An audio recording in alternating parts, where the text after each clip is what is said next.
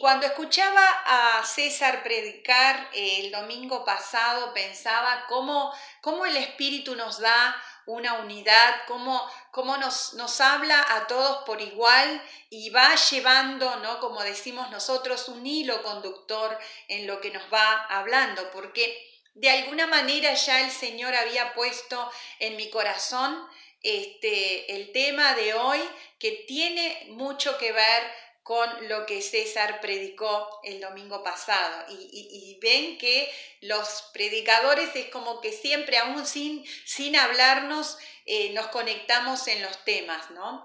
Y el Señor me estuvo hablando mucho, les digo, ahora escuchaba a, Pauli diciendo que a veces uno eh, lee pasajes y lee libros de la Biblia que nos hablan, nos dan un mensaje, pero cuando uno vuelve a esos pasajes o cuando el Señor nos trae a esos pasajes, es increíble cómo uno descubre cosas nuevas, cómo uno descubre eh, mensajes que, que por ahí estaban y que en el momento quizás cuando uno los leyó no eran propicios para nuestra vida, pero que lo son ¿no? Cuando Dios los trae.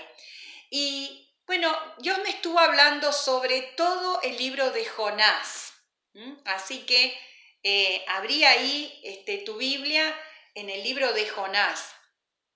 No sé si va a dar tiempo para poder expresar todas aquellas cosas que Dios ha estado hablándome a través de este libro, pero la verdad que eh, me impactó muchísimo y ha renovado mi vida en, algunos aspectos muy puntuales. Espero y pido al Espíritu Santo que también lo haga en tu vida. Vamos a leer un poquito para ubicarnos. Jonás capítulo 1. Dice así, vino palabra de Jehová a Jonás, hijo de Amitai, diciendo, levántate y ve a Nínive, aquella gran ciudad y pregona contra ella, porque ha subido su maldad delante de mí. Y Jonás se levantó, uno espera, ¿no? Hasta ese punto, cuando leemos y Jonás se levantó, uno pensando, ahora vamos a ver quién era Jonás, uno piensa que lo que va a seguir leyendo es y Jonás se levantó para hacer la voluntad de Dios, para cumplir lo que Dios le estaba pidiendo, para hacer o desarrollar el plan que Dios le había manifestado. Pero acá dice, y Jonás se levantó para huir de la presencia de Jehová a Tarsis y descendió a Jope y halló una nave que partía para Tarsis y pagando su pasaje, entró en ella para irse con ellos a Tarsis, lejos de la presencia de Jehová. Si nosotros fuéramos la primera vez que nos encontramos con este personaje, Jonás, diríamos, este hombre es un hombre que realmente tiene poco conocimiento de Dios, no sabe quién era Jehová, no sabe cuáles serían las consecuencias de poder hacer esto ¿Mm? No, ni se imagina lo que le podría pasar eh, huyendo de la presencia de Jehová. Pero vamos a presentar a Jonás.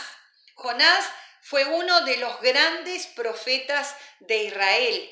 Fue uno de los profetas que Dios usó para manifestar una gran misericordia y perdón y nueva oportunidad al pueblo de Israel.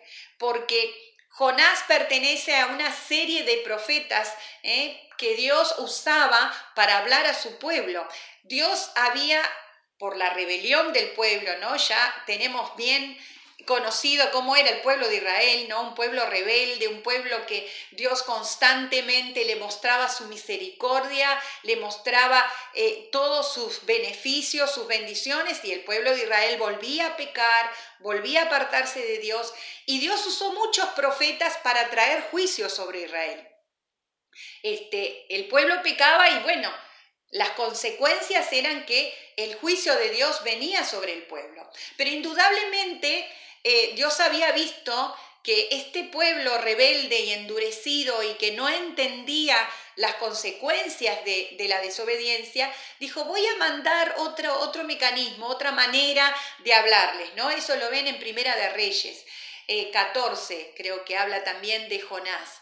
Y dice que Dios manda a este hombre que tenía una relación muy particular con Dios, conocía muy bien a Dios y como les digo, conocía la misericordia de Dios, porque Dios lo usa para mostrar que Él era un Dios de amor, que Él quería perdonar a su pueblo, que Él no quería mandar juicio al pueblo, que Él quería realmente eh, tratarlos con ese amor tan grande que Dios nos tiene, un Dios de nuevas oportunidades, un Dios que como dice la palabra, si nos arrepentimos de nuestros pecados, de nuestras malas obras, Él nos perdona, porque dice la Biblia que Él se complace en misericordia. Él no se complace en juicio, dice. Él no se complace en castigarnos, Él no se complace. Es como nosotros los padres, ¿no? Los padres que amamos a nuestros hijos, nos encanta poder bendecirlos, poder amarlos, regalarle cosas, estar bien, no tener que ponerles una disciplina. Para ningún padre es agradable poder disciplinar a sus hijos.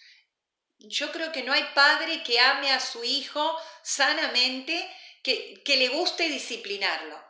Por más que entendamos que es necesario, que, que, tenemos que hacerlo, pero no es agradable y a Dios no le agrada eh, disciplinarlos, disciplinarnos. Pero bueno, como digo, este, somos, ¿no? Y somos muy parecidos, casi iguales o iguales a Israel, ¿no? Por más que Dios nos perdona, volvemos a caer, volvemos a pecar. Y como digo, Jonás conocía el amor de Dios.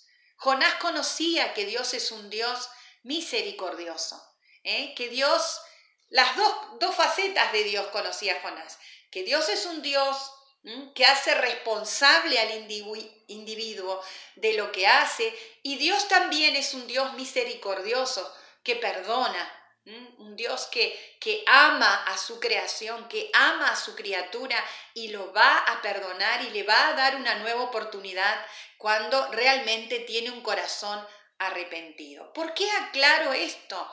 Porque nada que ver con lo que nosotros pudiéramos pensar de Jonás. Jonás conocía muy bien a Dios y sabía que el desobedecer a Dios traía consecuencias que el, estar en desobediencia a, una palabra de Dios, a un mandato de Dios, siempre iba a traer consecuencias. Entonces nos preguntamos, ¿cómo puede ser, Jonás, que, que, que te levantaras y sin pensarlo, ¿eh? trataras de irte a otro lugar, huir, como dice acá, de la presencia de Dios? ¿Qué lo llevó a este hombre a tomar esa actitud? Eh, dice la palabra que Dios lo enviaba a Nínive. ¿Qué era esta ciudad y por qué Jonás no quería obedecer a Dios? Eh, Nínive era la capital del imperio asirio. Creo que ya diciendo el imperio asirio ya sabemos de quién estamos hablando. El imperio, uno de los imperios más perversos que existió en esa época. Yo empecé, eh, eh, entré ¿no? A, a, estudiar un poco, a ver un poco ¿no? el imperio asirio que hacía un tiempo, si bien uno ya conoce un poco de lo que eran los asirios, pero me horroricé a leer algunas cosas. esta gente era realmente perversa y malvada. También podemos leer mucho de, los asirios en el, eh, en el, con el profeta Nahum. El profeta Nahum profetizó duramente de parte de Dios acerca de esta, de esta nación. Porque eran, eh, cuando ellos iban a la conquista, ellos no medían nada. Ellos arrasaban con todo, no importando quiénes eran y en qué condiciones, ya fueran niños, mujeres. Y bueno, a mí realmente no me gusta hablar de cosas tan perversas, pero lo que ellos hacían con sus enemigos o con los enemigos no, la gente que ellos conquistaban, era terrible. Y la Biblia dice que Dios, y esto quiero que, que sea la primera cosa que consideres bien en esta mañana, La maldad de esta gente, lo que esta gente hacía, no era desconocido por Dios. Dice, la maldad de Nínive había subido a Dios lo que ellos, las perversidades que ellos hacían, porque no era solamente un gobierno que gobernaba injustamente porque les ponían, eh, este, no sé, impuestos altos como pasó tantas veces al pueblo de Israel, sino que era un imperio perverso, sanguinario, que eh, sus atrocidades eran tremendas. Y dice la Biblia, esto no era desconocido por Dios. La maldad de esta nación había subido a la presencia de Dios. Esto, como decía también el pastor Carlos al principio, a mí me da la seguridad de que, hermanos, algo voy a decir algo obvio, pero parece que a veces se nos olvida. Nada de lo que pasa en esta tierra queda como sin conocimiento de parte de Dios. Ay, Dios no se entera lo que pasa, Dios no se entera las injusticias que hacen los gobiernos, las perversidades, eh, eh, todas las cosas malas que suceden en los gobiernos. Claro que sí, claro que sí. Dice que todas las cosas que suceden suben a la presencia de Dios y Dios está en perfecto conocimiento de lo que pasa y a Él no se le escapa ni un detalle de las cosas malas que suceden y hacen aquellos que gobiernan las naciones. Y si ustedes leen aún, y yo los invito a que se fijen las profecías que Dios había mandado a, a esta nación, que eran muy duras. Pero indudablemente hay algo también que nosotros tenemos que entender, que esta nación era compuesta por seres humanos, por criaturas que Dios eh, creó, que Dios mandó a este mundo, que Dios permitió que vinieran a este mundo.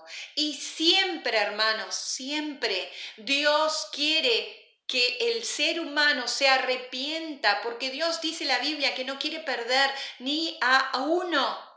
Para nosotros, nosotros que somos maestros en justicia, ¿no? ¿Mm? Y creo que cada uno de nosotros se puede identificar, porque nosotros leemos lo que hicieron esta gente, o leemos o, o vemos lo que pasa hoy en día, y nosotros diríamos que que esta gente se muera, que se pudre en el infierno, porque hay cosas muy duras y, realmente había venido un juicio duro. Pero Dios esto es lo que también tenemos que entender en esta mañana. Dios nos ama más allá de lo que nosotros podamos entender y lo que nosotros podamos hacer. Dios nos ama. Pero Dios va a trabajar hasta el último intento para que nosotros nos arrepintamos, porque Él no nos quiere destruir, Él no quiere que nosotros mismos nos destruyamos. Él va a trabajar hasta lo último para que el ser humano pueda volverse de su mal camino y él pueda perdonarlo. Y obviamente Jonás sabía esto. Jonás era alguien que amaba a su pueblo, amaba a su nación, amaba al pueblo de Dios, amaba a Israel. Y él dijo, bueno, yo ya sé lo que va a pasar. Si yo voy y hablo a esta nación y esta nación se arrepiente de todas las cosas terribles que ha hecho, ¿qué va a pasar? Dios lo va a perdonar, como realmente pasó. Así que yo no voy a hacer eso, dijo Jonás. Yo no voy a ir a predicarle, porque ellos merecen irse al infierno, porque ellos merecen ser destruidos, porque ellos merecen que la ira de Dios venga sobre ellos. Y acá hay algo que a mí me da una conmoción muy grande. Y es que Jonás tuvo una mejor opinión que Dios. ¿Recuerdan lo que escuchamos el domingo pasado acerca de la rebelión? El que se revela contra la voluntad de Dios es porque cree tener una mejor opinión, un mejor juicio, una mejor resolución que la que toma Dios en la vida del ser humano. Muchas veces hemos cuestionado a Dios y le hemos dicho, ¿por qué no, no haces esto? ¿Por qué no destruís aquel? ¿Por qué no bajás? Y por, lo cuestionamos porque nosotros no tenemos la capacidad de entender el amor de Dios, la misericordia de Dios y el perdón de Dios, siempre y cuando no sea hacia nuestra vida. Cuando es hacia nuestra vida, uff, Dios tiene que entender, Dios me tiene que perdonar, Dios tiene que saber por qué yo actúo así, Dios tiene que justificar mi accionar, Dios tiene que avalar mis, mis decisiones, ¿no? Cuando es hacia mí, sí. Tenemos y exigimos a Dios que su misericordia y su perdón, su entendimiento sean derramados hacia nuestra vida. Pero cuando es para afuera o cuando es en esos hechos que nosotros como humanos, porque nosotros no hicimos nada por esa gente. Jonás no había, no había hecho ningún plan como el que hizo Dios por esa gente y por la humanidad. A Dios le costó muchísimo el salvar a la humanidad. Le costó la vida de su hijo. Le costó la vida de su gran amor, su hijo amado, dice la palabra. Cuando vos hiciste algo por alguien que amás, hiciste algo que te costó una renuncia, un regalo, no sé, una acción, y esa persona que vos amás, hiciste todo por ella, te defraudó o no te no hizo, ¿cómo te sentís vos? Y vos no hiciste, ni yo hice, ni la milésima acción comparada con lo que Dios hizo por la humanidad. Entonces, cuando medimos esto, decimos, claro, Dios dijo, se me va a perder toda esta gente, porque realmente merecían la ira y el juicio que Dios había mandado. Y volvamos a Jonás.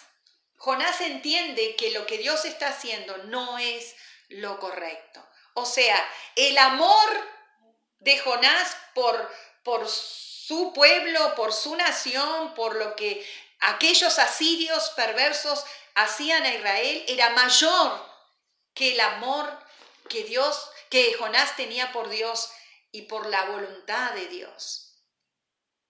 Y esto es muy difícil de considerar, hermanos. Es muy difícil, pero tenemos que sentarnos a pensar.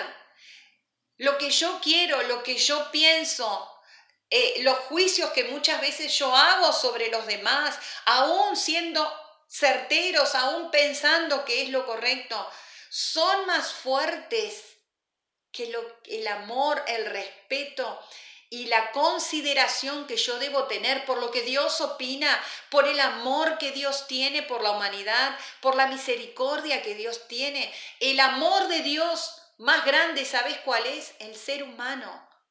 El ser humano.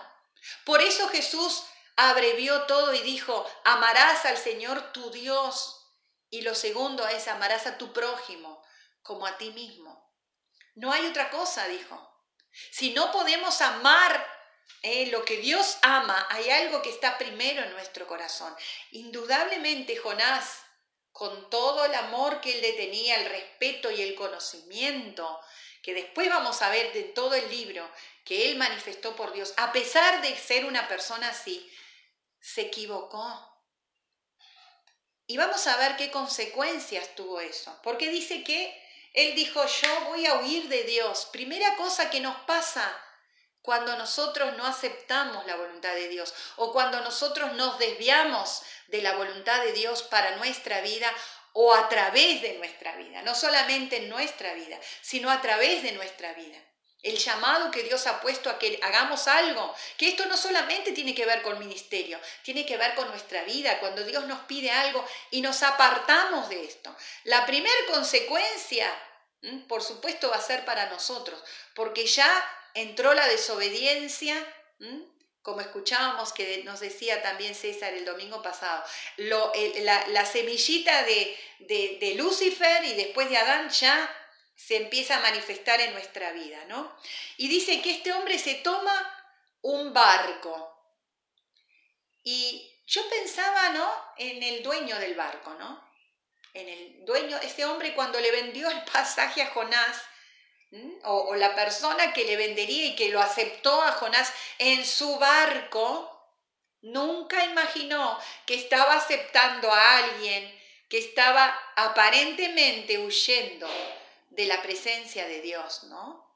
Un hombre que estaba como escondiéndose entre comillas de Dios. Primera cosa, segunda cosa, perdón, que Jonás perdió el entendimiento, porque Jonás sabía quién era Dios. Jonás sabía, ¿eh? como dice la palabra en el Salmo 139, 7, ¿a dónde huiré de tu presencia? Si subiere a los cielos, allí estás tú, si fuera a lo profundo del mar, allí estás. O sea, si voy a derecha, izquierda, arriba, abajo, ¿de dónde vamos a escondernos de Dios? ¿Cómo vamos a quedar? A ver, me voy a meter acá en este lugar, en este barco, en esta casa, en esta familia, en esta relación, en este trabajo, en este país. ¿Mm? Me voy a esconder acá. Voy a, voy a, voy a cambiar mi realidad a ver si por lo menos estoy un poco más protegido o protegida ¿eh? de, de lo que Dios quiere para mi vida. Y dice versículo 4 del capítulo 1. Pero Jehová hizo levantar un gran viento en el mar, y hubo en el mar una tempestad tan grande que se pensó que se partiría la nave. Cuando nosotros empezamos a huir del plan de Dios para nuestra vida, hermanos, y por favor, Presta atención en esto. Cuando empezamos a huir del plan de Dios para nuestra vida, la voluntad de Dios para nosotros, empezamos a provocar una tormenta en nuestro alrededor. Eh, Dios permite que las cosas a nuestro alrededor se empiecen a mover. Nosotros empezamos a mirar y empezamos a decir, uy, ¿qué está pasando? Mm, ¿Qué está pasando? Que cuando estaba en el plan de Dios, las cosas venían ordenadas.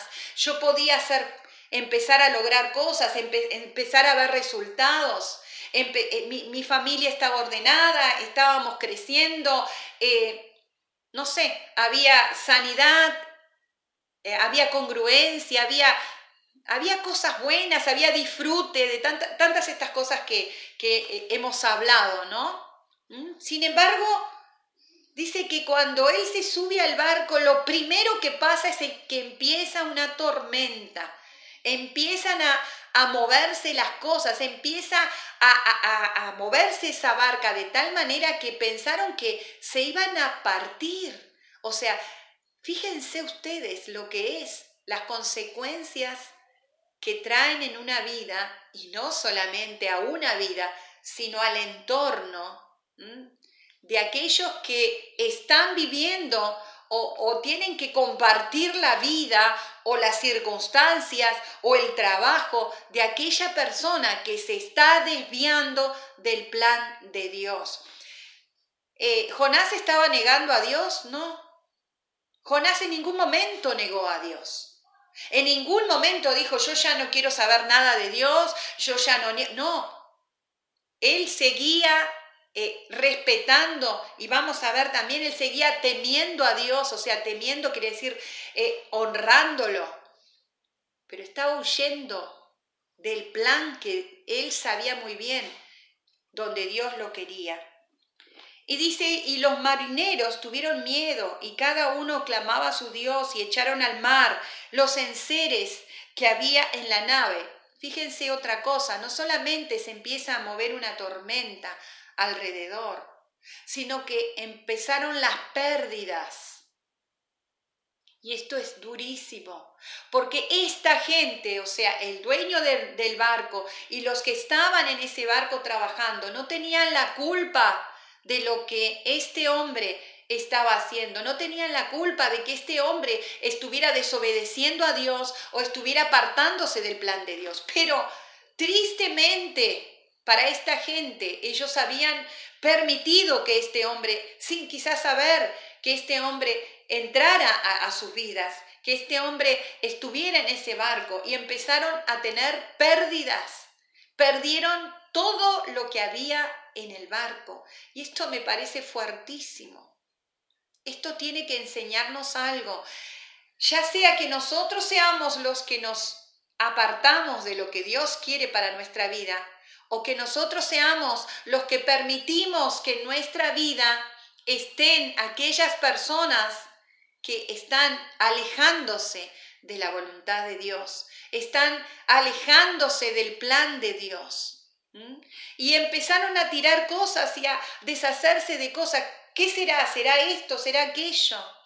Y esta gente que no tenía a Dios, y esto también para mí fue fuerte y yo lo estoy viendo en este tiempo, hermanos. Esta gente que no tenía una relación con Dios, se empieza a dar cuenta que esto ya no era algo común, que esto no era una tormenta física, que esto no era algún problema económico, que esto no era un problema social, que esto no era un problema político, que esto era un problema espiritual, porque estaba algo en ese lugar, en ese barco, y ahí metele en esa casa, en ese trabajo, en alguien que se estaba, tenía un problema espiritual. ¿Por qué digo yo lo estoy viendo esto? Porque a veces me encuentro con que personas que no son cristianas, personas que todavía no tienen una relación con Dios, se están dando cuenta que el problema en esta sociedad no es ni el gobierno, ni los problemas del dólar, ni los problemas que son tan, uh, que provocan que hagamos un escandalete muchas veces. No ese es el problema. Ellos mismos están diciendo que es un problema espiritual. Porque miren lo que pasa. Y el patrón de la, de, perdón, versículo 5, los marineros tuvieron miedo y cada uno clamaba a su Dios y echaron a mar los enseres que había en la nave para descargarlas de ellos. Pero Jonás había bajado al interior de la nave y se había echado a dormir. El tipo, nada, yo no, por mi culpa no. Que muchas veces es lo que pasa con aquellas personas ¿eh? que se alejan de la voluntad de Dios. No, yo estoy bárbaro, yo estoy bien, yo, estoy, yo tengo relación con Dios. Y por ahí, eh, no, no sé, por ahí es fulano, o muchas veces pasa también, ¿no? Que cuando no nos queremos hacer cargo de lo que nos tenemos que hacer cargo, empezamos, pero fíjate fulano, fíjate aquel, mire lo que hace el otro, yo estoy bárbaro, yo estoy bien. Como a veces yo les digo, ¿no? Cuando pregunto, cuando digo, ¿está todo bien? Es porque Dios pone en nuestro corazón la carga por alguien de que no están las cosas bien. Y Dios nos usa justamente para preguntar, ¿está todo bien? Eh, eh, eh, ¿Estás en la voluntad de Dios? ¿Están bien las cosas en tu vida? Y muchas veces recibimos los pastores, no, sí, está todo bárbaro.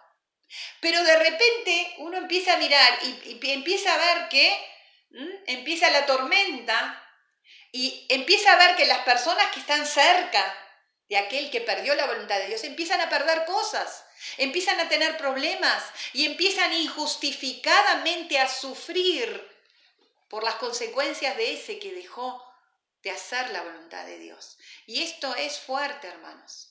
Esto es fuerte. Porque Muchas veces se pierden cosas que no se deberían perder. Se sufre por cosas que no se deberían sufrir. ¿Es culpa de Dios? No. Y muchas veces nosotros, ¿y Dios por qué? ¿Por qué permitiste esta tormenta?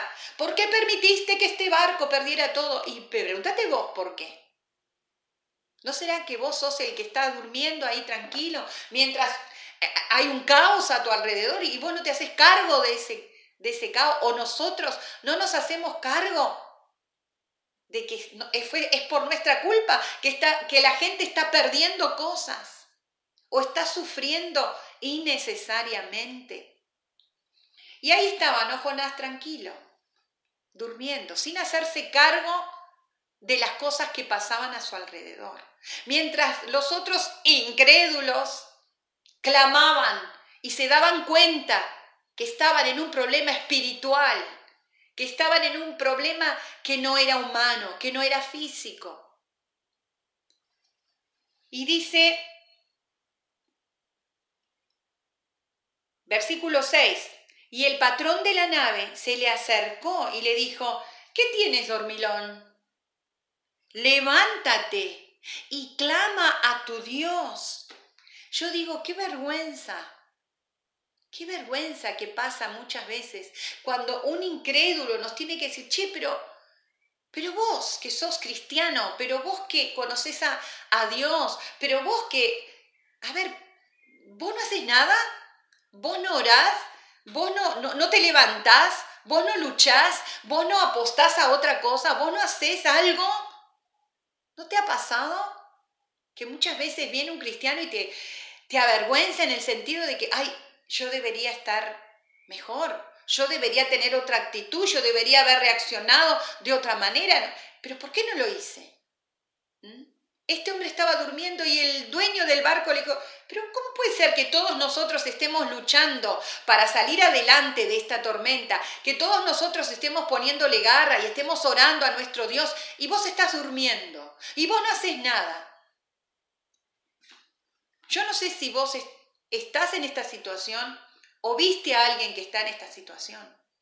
Pero quizás si vos sos el dueño del barco, si vos sos el que sin comerla ni beberla está sufriendo las consecuencias de tener a una persona que no está haciendo la voluntad de Dios, que tengas la actitud de este hombre, del dueño del barco. Eh, no, vos, vos tenés que hacer algo. No te quedes con la duda de, che, pero ¿no serás vos el que tiene que hacer algo? ¿No serás vos el que tiene que cambiar de actitud? ¿No serás vos el que tiene que rever tu vida y fijarse si sos vos el que te alejaste de la voluntad de Dios? Por eso las cosas se están moviendo y estamos perdiendo lo que sea, porque esta gente no perdió solamente lo material, estaba a punto de perder su vida, estaba a punto de perder su vida por alguien que no reaccionaba. Y dice, levántate y clama a tu Dios, quizás Él tendrá compasión de nosotros y no pereceremos.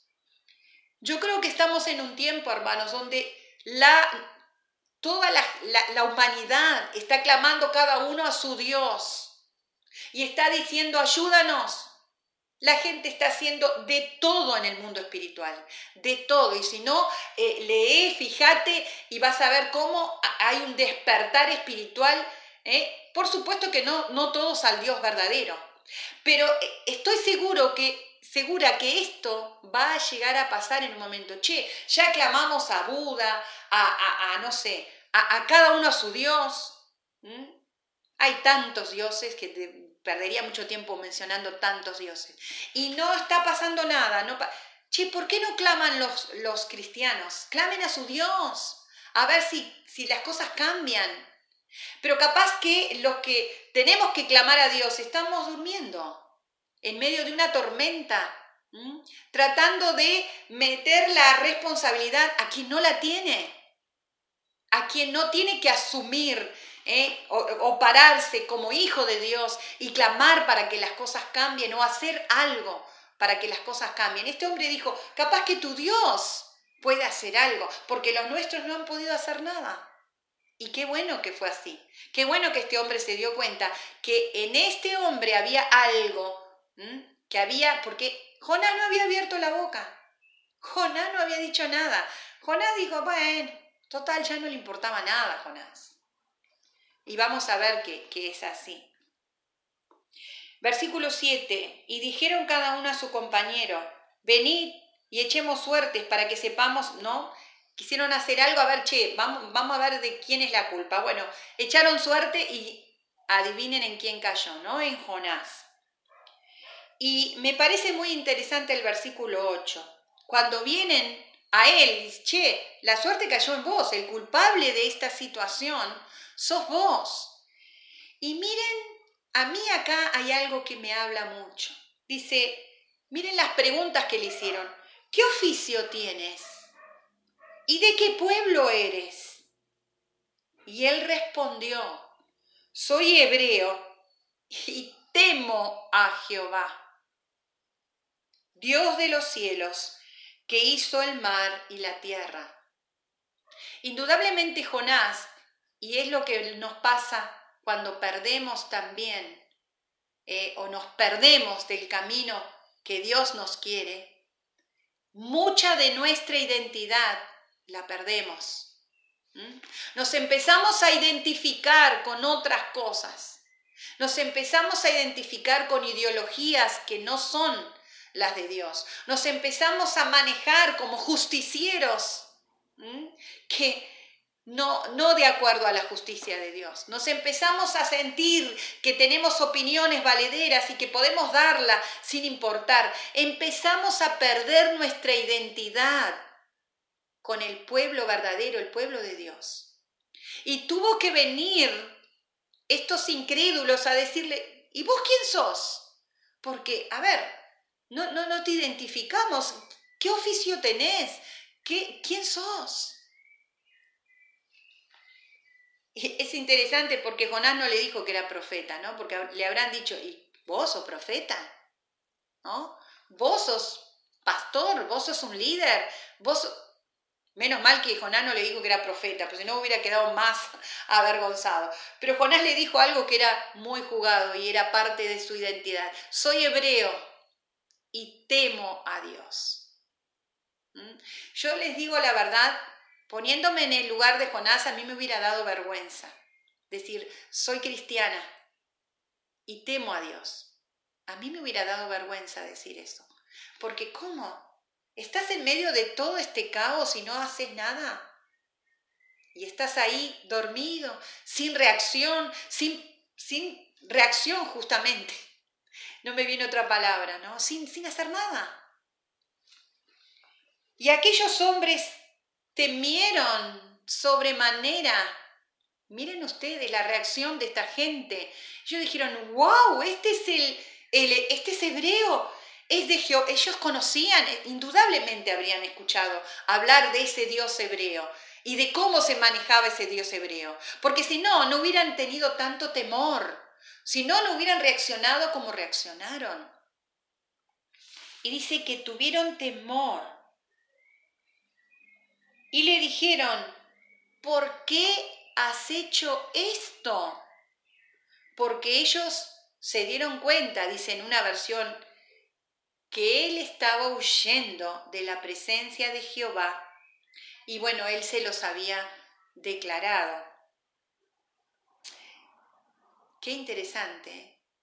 Hermanos, muchas veces nosotros cuando huimos de la presencia de Dios, vamos a querer disimular al principio. No, acá está todo bien, yo estoy bien, a mí no me hablen, no me digan nada, yo estoy bien, yo sigo temiendo a Dios, yo sigo orando por la comida, sigo orando por mis cosas, pero eh, déjenme, yo estoy bien.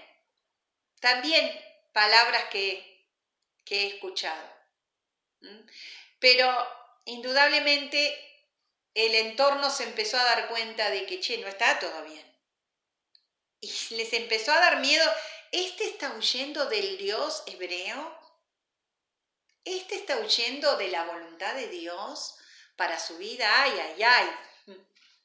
Tenían más discernimiento esta gente que el propio Jonás siendo un profeta y conociendo también a Dios.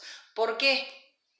Porque al alejarse de ¿no? de la senda antigua, como también hemos solido escuchar, de alejarse del plan de Dios para su vida, teniendo una mejor opinión que la de Dios.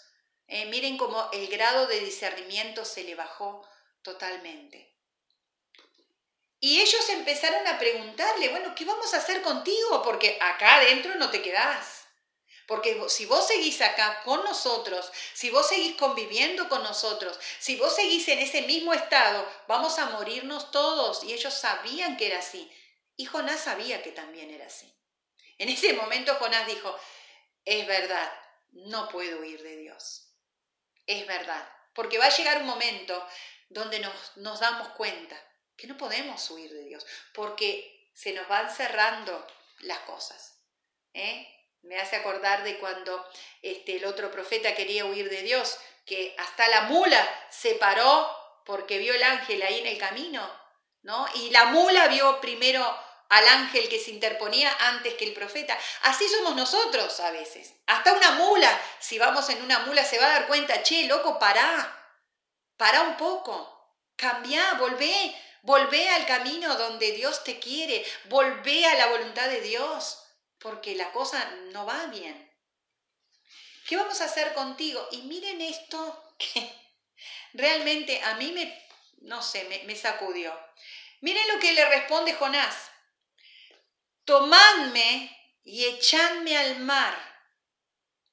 Y la cosa se va a quietar. Ahora, fíjense estas dos cosas que le dice Jonás. Agárrenme y sáquenme ustedes. ¿Quién se había metido en ese barco? ¿Quién había huido de Dios? ¿Quién no estaba dentro de la voluntad de Dios? Jonás. Pero miren hasta qué punto nos equivocamos y hasta qué punto no asumimos responsabilidades los seres humanos. Que él dice, no, yo no me voy a ti. ¿Por qué no te tirás, Jonás? ¿Por qué tenés que esperar que la gente que está alrededor tuyo tenga que hacer tal cosa? Estos hombres, indudablemente, eran gente que pensaba bien por, por toda la forma como ellos se movieron.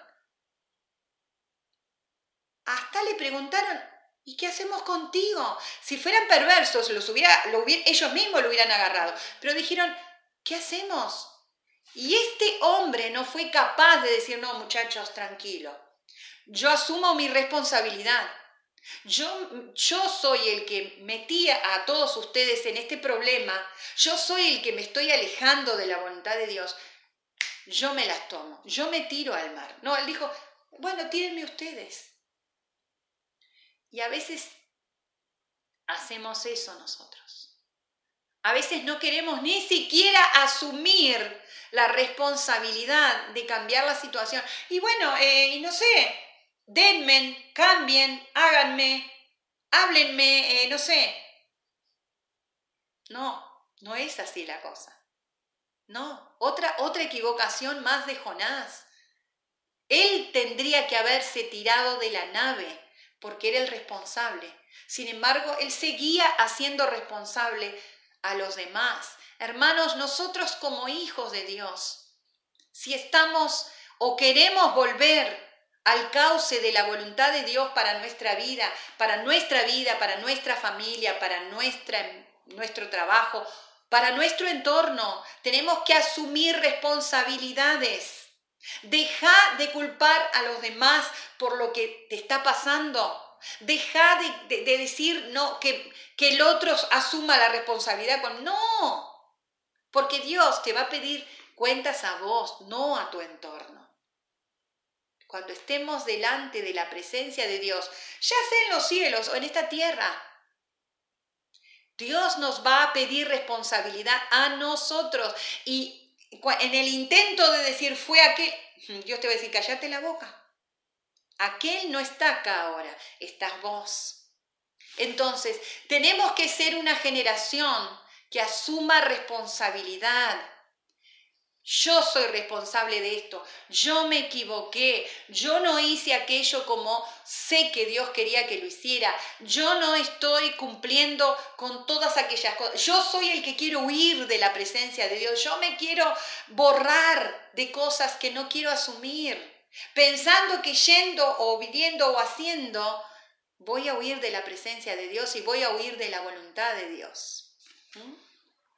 Y pobre gente, Dice que lo tomaron y lo echaron al mar.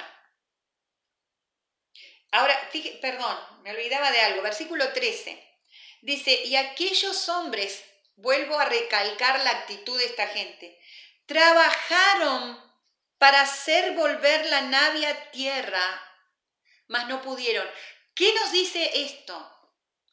Que la consideración de la gente que rodeaba a Jonás era mucho mayor que la de él.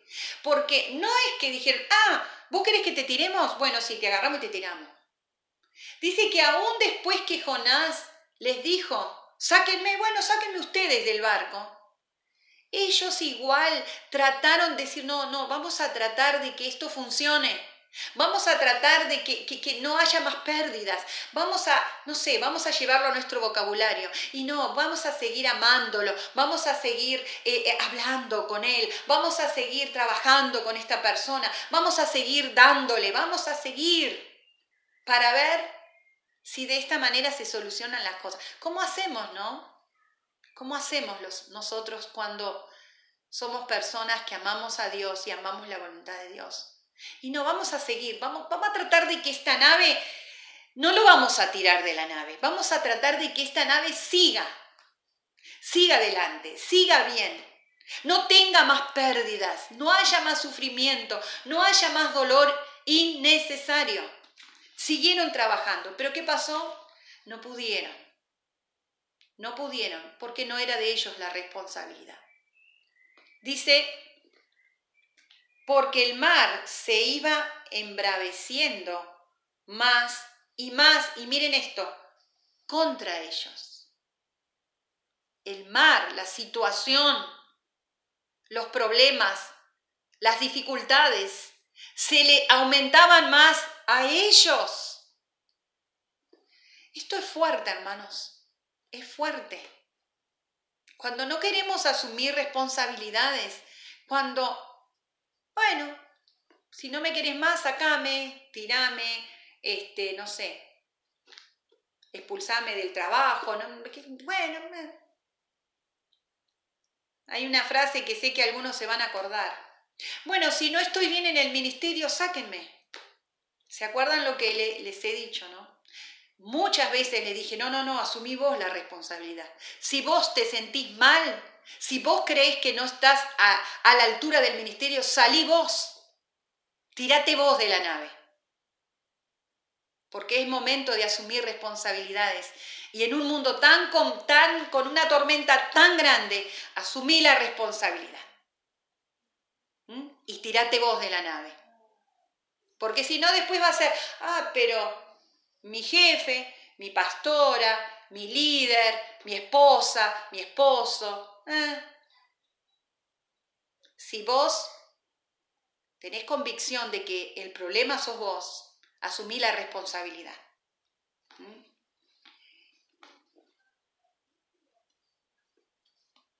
Versículo 15. Después de todo lo que intentaron, no hubo caso. El tipo seguía ahí en la nave, ¿no? Y, y seguía el, el caos. 15. Tomaron a Jonás y lo echaron al mar. Y dice, y el mar se aquietó de su furor. El mar, la naturaleza. ¡Wow! Esto también es, me sacude, ¿no? Cuando hay alguien que perdió la voluntad de Dios, aún la naturaleza se enfurece. ¡Wow! Dice, y tomaron a Jonás y lo echaron al mar, perdón, 16, y temieron aquellos hombres a Jehová con gran temor y ofrecieron sacrificios a Jehová e hicieron votos, o sea, le prometieron, cambiaron su espiritualidad y dijeron, wow, qué tremendo, qué tremendo Dios, Dios que obra de esta manera. Y ellos tuvieron convicción y se entregaron a Dios. Se entregaron a Jehová y hicieron voto, que decir que empezaron a prometer y, que iban a, ¿no? a cumplir cosas con Dios. Claro, yo después de ver todo lo que se genera por alguien que desobedece, desobedece a Dios, yo le diría, te prometo que yo nunca voy a hacer esto. te prometo que yo nunca voy a desobedecer. Que fue eso lo que hicieron estos hombres. Dijeron, ay, ay, ay, este, mira todo lo que provocó por desobedecer a este Dios. Vamos a hacerte fieles, Señor, habrán dicho los del, los del barco, ¿no? Entonces, bueno, ya sabemos, lo hemos escuchado muchas veces en la escuelita dominical, los niños, eh, hemos escuchado muchas prédicas. Dice que Jonás, al, al haber sido echado al mar, Jonás va al vientre de una ballena. Esto, la Biblia, como yo les dije hace un tiempo, tiene un lenguaje figurativo que muchas veces nosotros lo tomamos literal, otras veces tenemos que analizarlo. No sabemos realmente si fue el vientre de una ballena o si fue un mensaje figurativo. Si nosotros este, vamos a Mateo capítulo 12, cuando unos este, ¿no? de los fariseos, de los escribas, de la gente que siempre estaba cuestionando a, a Jesús y le pedían señales, ¿no? Le decían, dale, bueno, vos sos el Hijo de Dios, mandanos una señal. Vos sos el, que decís que sos, bueno, danos señal. Porque no vamos a creer porque sí, o no te vamos a creer a vos por creerte. Ahora miren lo que le responde Jesús a esta gente. Él respondió y les dijo, la generación mala y adúltera demanda señal, pero señal no le será dada sino la señal del profeta Jonás. Porque como estuvo Jonás en el vientre del gran pez tres días y tres noches, así estará el Hijo del Hombre en el corazón de la tierra tres días y tres noches. Los hombres de Nínive se levantarán en el juicio con esta generación y la condenarán. Los de Nínive condenarán a esta generación porque ellos se arrepintieron de la predicación de Jonás y aquí más que Jonás en este lugar hablando de sí mismo. ¿Qué quiso decir Jesús con la señal de Jonás? Jesús estaba diciendo, en otras palabras, que él iba a estar muerto tres días, él iba a bajar a las profundidades de la tierra, que sabemos que se refiere ¿no? al lugar mismo del enemigo, ahí iba a descender Jesús a las profundidades de la tierra y iba a eh, desarrollar la lucha espiritual necesaria para que tu vida y mi vida pudieran luego resucitar a una nueva vida. Y él dice, yo la señal que les voy a dar es la señal de Jonás. ¿Qué era la señal de Jonás entonces? ¿Qué fue lo que pasó con Jonás?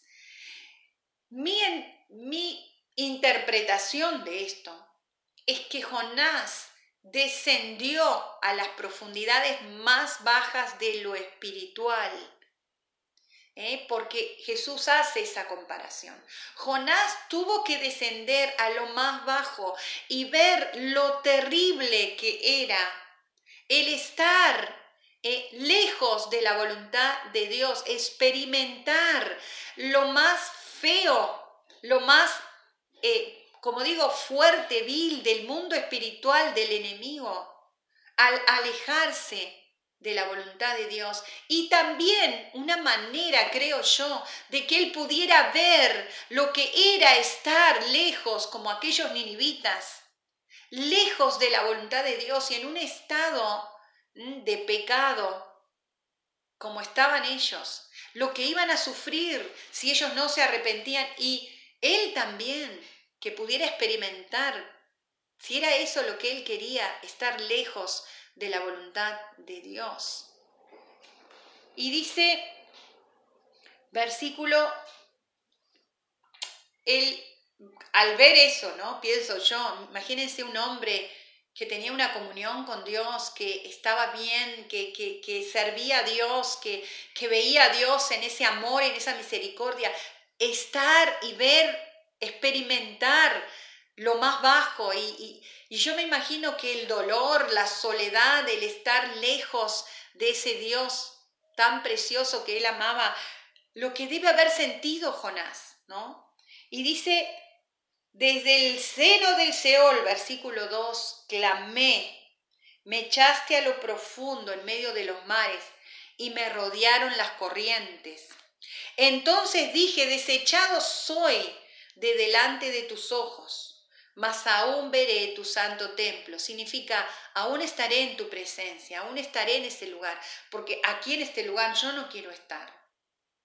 Y yo pensaba, Señor, no permitas que si algún día me alejo de tu voluntad, tenga que ver esto, tenga que experimentar lo que debe ser sentirse totalmente alejado de Dios y experimentar, ahí dice, en el seno del Seol, experimentar lo más bajo Porque cuando nos alejamos de Dios empezamos en un derrotero de, de, experiencias que te van a llevar a experimentar, si no paras a tiempo, lo que es estar en el seno del Seol, ver esas cosas que vos decís, Dios mío, ¿a dónde llegué? ¿Cómo puede ser? ¿Cómo, cómo me puedo encontrar acá, en este lugar? Y ustedes sigan leyendo todo lo que dice Jonás, todo lo que experimentó, el dolor, la soledad, lo terrible que él vio. Versículo 7, pero cuando mi alma desfallecía dentro de mí, me acordé de Jehová. Y yo te digo en esta mañana, no esperes a que tu alma desfallezca, no esperes a que, que todas las pérdidas se produzcan. No esperes a que las personas que están a tu alrededor sufran. No esperes a ver lo más vil, de caer hasta lo más profundo, para que digas, y me acordé de Jehová. Y me acordé que Dios tenía otro plan para mí. Y me acordé que Dios había puesto una visión en mi corazón. Y me acordé que Dios eh, me decía otra cosa, que Dios me está pidiendo otra cosa. Me acordé. Yo le decía al Señor leyendo esto, por favor, que me acuerde a tiempo, que me acuerde a tiempo, porque no quiero que los que me rodean tengan que sufrir por mis consecuencias o mis consecuencias. Me acordé de Jehová y dice, y mi oración llegó hasta ti en tu santo templo.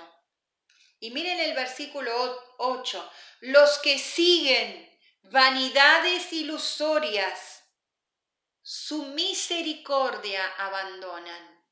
Los que siguen vanidades ilusorias, muchas veces, hermanos, lo que nos aparta de Dios, lo que lo había apartado de Dios y de su voluntad a Jonás era su propia justicia, su sentido de justicia, que según él era mayor que la de Dios. Otros, y acá Jonás lo dice, se apartan por vanidades, que acá en vanidades podemos agregar deseos, podemos alegar placeres, podemos pensar en muchas cosas que hemos, con las cuales hemos sido tentados a dejar la voluntad de Dios. ¿eh? Yo también digo comodidades. Muchas veces por, por estar cómodos nos apartamos del plan de Dios para nuestra vida, de la voluntad de Dios para nosotros. Y pensamos que haciendo eso vamos a estar bien. Acá Jonás dijo, por favor, no se aparten atrás de vanidades ilusorias, porque los que se apartan detrás de vanidades ilusorias están abandonando la misericordia de Dios. Hermanos, nosotros, dice la Biblia, y eso no son mis palabras, lo dice la Biblia, no hemos sido consumidos por su gran misericordia. Porque dice que si su misericordia no hubiera llegado a nuestra vida, nosotros hubiéramos sido consumidos. ¿Y cuántos decimos?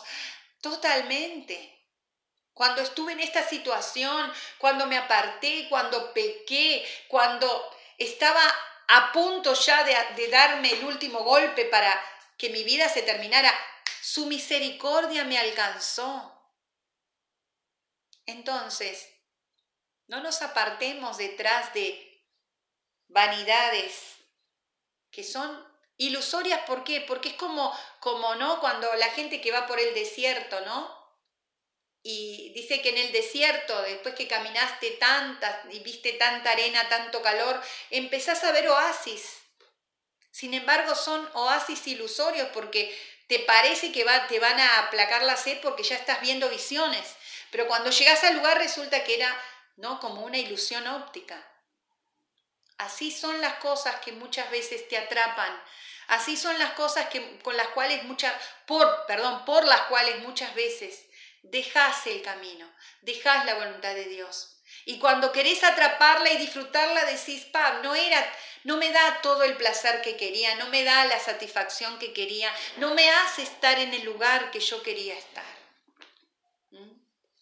O a veces yo pregunto o me cuestiono. Quizás me decís, sí, pero yo estoy bien, estoy disfrutando, estoy súper bien. ¿A costo de qué? ¿A costo de qué? Y podría dar un ejemplo que experimenté en esta semana, ¿no? Encontré con una persona preciosa y me decía cosas que está sufriendo por estar en la vida de una persona que se ha apartado de la voluntad de Dios. Y yo decía, mm, es justo, es justo esto. Mas yo con voz de alabanza te ofreceré sacrificios, pagaré lo que prometí, porque la salvación es de Jehová.